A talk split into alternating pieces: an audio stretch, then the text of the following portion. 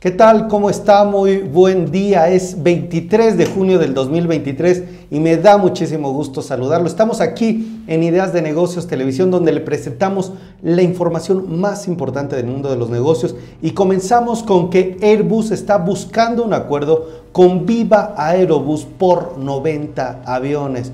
En otro tema, también Motorola está lanzando el Edge 40 y el RAS 40 en México. Le platicaré de qué se trata esta información y los detalles que tenemos. Fibras están recaudando 22.573 millones de pesos en inversión en el 2023, está informando GBM. FIMSA, por su parte, está presentando su primer informe de sostenibilidad. Diseñadores mexicanos ganan los Innovation Awards 2023. ¿Quiénes son ellos? Ya le contaré más adelante. Hoy en el espacio MIT, masculinidad hegemónica. Vamos a hablar de este tema, le vamos a recomendar este tema. Y en la videocolumna estará con nosotros Edith González de Grupo Financiero Base y es directora de Talento, Cultura y Marca en esta institución. En el resumen de mercados estará Marisol Huerta. Ella es analista senior del Banco B por Más y nos trae toda la información. Por favor, déjenme sus comentarios 1, 5 y 10. Uno para decirnos que está presente, 5 si llegan a compartir esta transmisión y el número 10 aquí abajo en los mensajes si está interactuando de alguna manera. ¿Qué le parece si comenzamos con la información? Airbus está buscando cerrar un acuerdo con Viva Aerobus para la compra y venta de 90 aviones de fuselaje estrecho. Esta adquisición busca atender la creciente demanda que ha tenido el mercado mexicano y de acuerdo con la agencia de noticias Reuters, el anuncio se realizará a finales de este mes. Motorola lanzó su nuevo smartphone Motorola Edge 40 y también la nueva generación de la familia Motorola RAS en México. La compañía mencionó que con estos lanzamientos buscan ofrecer una mejor tecnología y compartir innovaciones con los usuarios. Estos dispositivos, le platico, son premium y se encuentran ya en México con un precio de 10 mil a 30 mil pesos. El Motorola Edge 40, por ejemplo, es uno de los dispositivos más delgados de su clase y también el nuevo Motorola RAS 40 Ultra cuando está cerrado, usted lo puede ver y es el smartphone plegable más delgado del sector. Además, los usuarios pueden mantener el dispositivo en pie en múltiples ángulos gracias a la tecnología FlexView. ¿Qué le parece esta información? Las fibras, que son fideicomisos de inversión en bienes raíces, recaudaron más de 22.573 millones de pesos de inversión en México durante el 2023. Así lo informó Grupo Bursátil Mexicano, quien realizó un análisis donde mencionó que en 2023 el 73.5% de las emisiones de estas fibras fueron por parte de fibras inmobiliarias y el 26.5% por parte de fibras E, es decir, aquellas especializadas en el sector energético. También le comento que más del 65.6% del monto de las emisiones, más de la mitad de este capital durante 2023, fue colocado en el mercado mexicano. FINSA, desarrollador de parques industriales, presentó su primer informe anual de sostenibilidad 2022. Ahí se está documentando avances, por ejemplo, 2.325 toneladas de CO2 evitadas, que se evitaron que salieran al medio ambiente. También se evitaron miles de toneladas de basura que se dejaron de enviar a rellenos sanitarios, así como 4.477 metros cúbicos de agua ahorrada por la empresa. FINSA tiene 22 parques industriales y más de 70 ubicaciones a nivel nacional e internacional. Además tiene más de 3.3 millones de metros cuadrados bajo arrendamiento y administración y ha construido más de 11.8 millones de metros cuadrados. Diseñadores mexicanos ganaron los Innovation Awards 2023. SmartFit Capa Norteamérica organizó el evento Innovation Award en este año en el Experience Center de Dallas, Texas. Ahí los equipos de Querétaro y Ciudad Juárez resultaron ganadores en tres de los cinco premios de esta edición, gracias a que crearon nuevas formas de generar soluciones de empaque más sustentables y amigables con el medio ambiente. Hoy en el espacio MIT, masculinidad hegemónica, ¿qué es?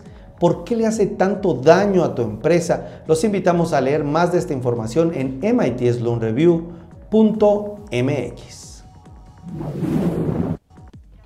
Gracias a todos los que están aquí conectados. Por favor, dejen sus mensajes, díganos qué les parece, desde dónde nos están viendo y qué le parece si me acompaña ahora a esta videocolumna. Está con nosotros Edith González, directora de Talento, Cultura y Marca en Grupo Financiero Base.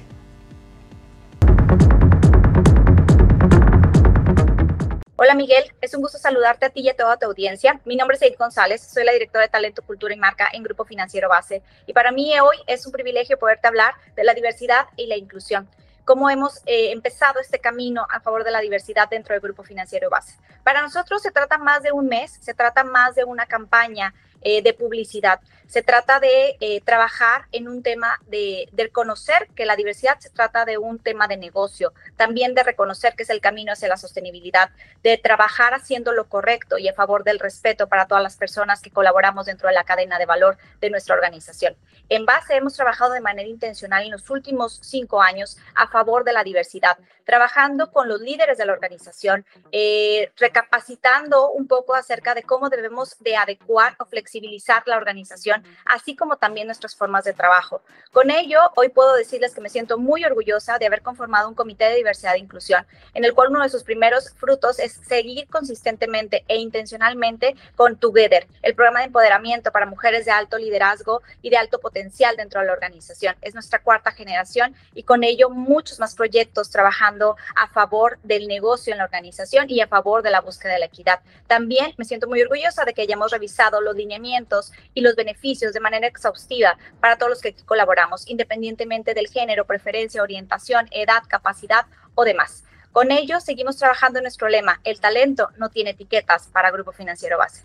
Un placer haber estado contigo, Miguel, y nos vemos en la próxima.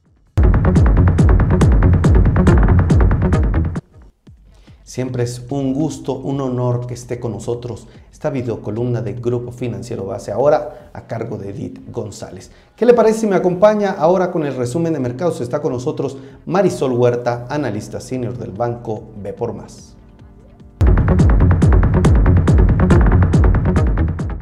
Tal? ¿Cómo estás, Miguel? Buenas tardes, buenas tardes a todo el auditorio. Y bueno, pues ya es viernes y ya tenemos el balance de las operaciones financieras. Comentarte, bueno, tuvimos una semana negativa. Se rompió esta sesión que se tenía de ocho semanas de alza consecutiva en el Nasdaq.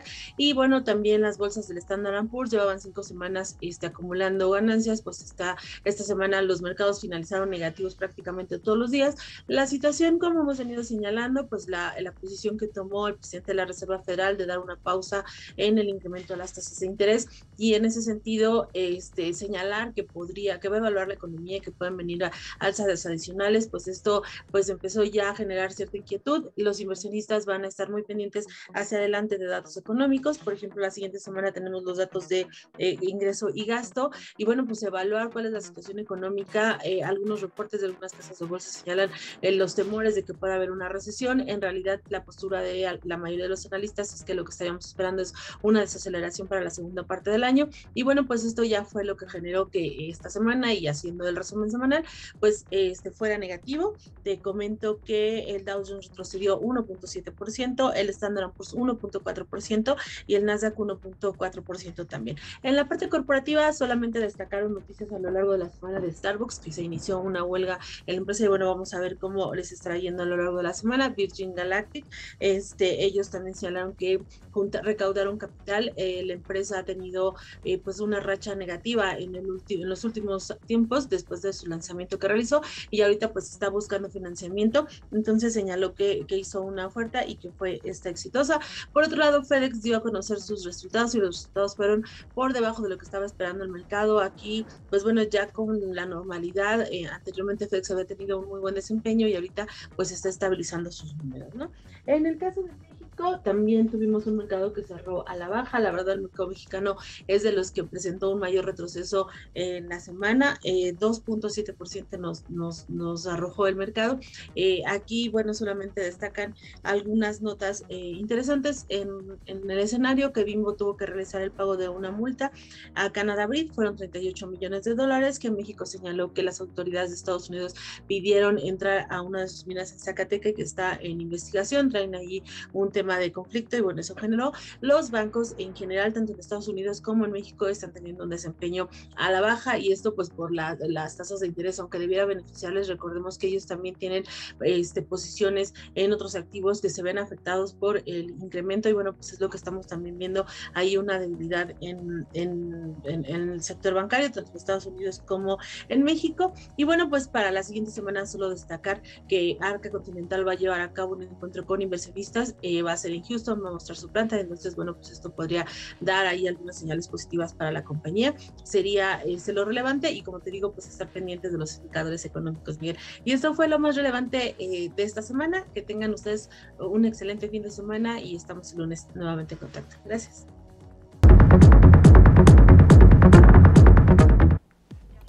Gracias a Marisol Huerta, gracias también al Banco B por Más que nos comparten este resumen de los mercados. Así finalizamos esta transmisión. ¿Qué le parece si ponemos el número 7 en los mensajes para despedirnos?